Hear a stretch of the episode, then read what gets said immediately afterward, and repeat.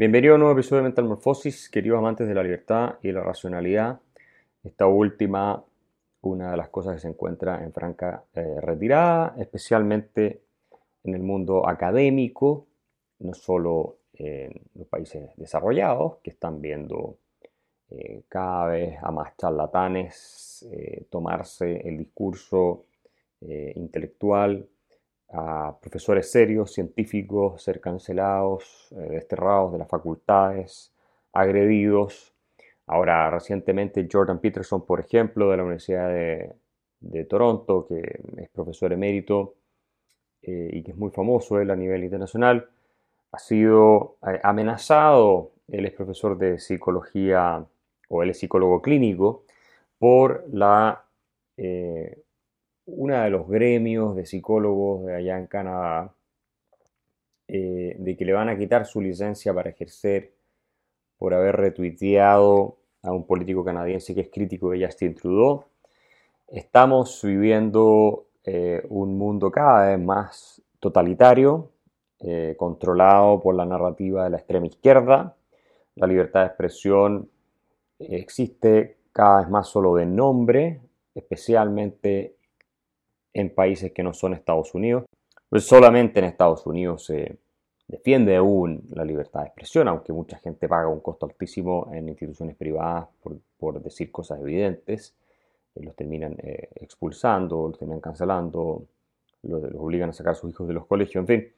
Es una eh, cultura cada vez más totalitaria, especialmente en estados como California, Nueva York y otros, eh, no tanto así en los que son más de derecha, donde hay más libertad, en, Florida o en Texas, pero eh, es interesante eh, el caso de Peterson que les comento porque, bueno, lo amenazaron, insisto, de que le van a quitar su licencia para ejercer psicología clínica o como psicólogo, producto de haber criticado a Justin Trudeau o haber apoyado o endosado a alguien que criticó a Justin Trudeau, el dictador progresista de Canadá. Eh, porque eso es lo que él es, si es que pudiera serlo, ¿no? Eh, una persona eh, tremendamente autoritaria que ha utilizado el aparato del Estado para imponer su agenda ideológica, deconstruccionista, de cultura de la cancelación y aprobar una serie de normas e iniciativas que castigan hasta penalmente a las personas que no se ajustan a la agenda a veces degenerada que viene de la extrema izquierda y de todos modos intelectualmente deshonesta y eh, totalitaria. Bueno, en Chile hemos tenido hace poco un, escándalo porque se han filtrado dos tesis eh, de la Facultad de Filosofía de la Universidad de Chile aprobadas, eh, se filtraron a redes sociales, generando críticas transversales ¿Por qué? Porque estas tesis lo que hacían era validar y defender la pedofilia. Una de ellas se llamaba el deseo negado del pedagogo, ser pedófilo. Y bueno, eh, esto obviamente generó un tremendo revuelo, pero a mí me parece que es la consecuencia inevitable y lógica, coherente de la ideología de izquierda, posmoderna. O sea, eh, no hay nada nuevo en la defensa de la pedofilia. De hecho, ya el año 2016, eh, de parte de la izquierda quiero decir, de parte el año 2016, eh, un estudiante, Leonardo Arce, escribe una tesis también en la Facultad de Filosofía de la Universidad de Chile, Pedófilos e Infantes, pliegues y repliegues del deseo. ¿ah? Con eso obtuvo el grado de magíster de Estudios de Género y Cultura en América Latina de la Facultad de Filosofía y Humanidades de la Universidad de Chile, este eh, estudiante, eh, y en ese trabajo se sostenía que eh, se trataba de una apuesta reflexiva, donde se iba a estudiar, cito textual, un artículo que se refiere a esto, la nueva representación del infante como sujeto de derecho, sujeto con voz o sujeto completo, y que se debiese considerar la opinión del pedófilo dentro de sus reflexiones y pensamiento, eh, e incluir la potencialidad del diálogo corporal entre adulto e infante. Este tipo de cosas se enseñan hoy en día en la Universidad de Chile, se defienden por los profesores de la Facultad de Filosofía de la Universidad de Chile, Y bueno, este es un caso de 2016.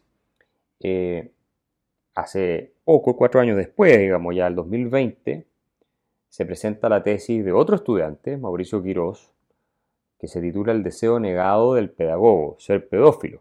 Ese trabajo es aprobado por los profesores, es decir, esto es algo que se considera serio, que se considera eh, riguroso intelectualmente. Y eh, en, esas, en esa tesis, ¿cierto? Se pregunta el autor, Quirós, dice cuál es la relación entre la educación con el pedófilo, son intrínsecamente contrarios. Asegura que la figura del pedófilo, pedófilo desde un enfoque histórico y filosófico nos obliga como pedagogos a replantear nuestra concepción de la sexualidad del niño y adolescente y la propia, removiendo así los dogmas del adultocentrismo. Eh, o sea, eh, para que nos hagamos una idea del lenguaje que se está usando. Voy a repetir, la figura del pedófilo desde un enfoque histórico y filosófico nos obliga como pedagogos.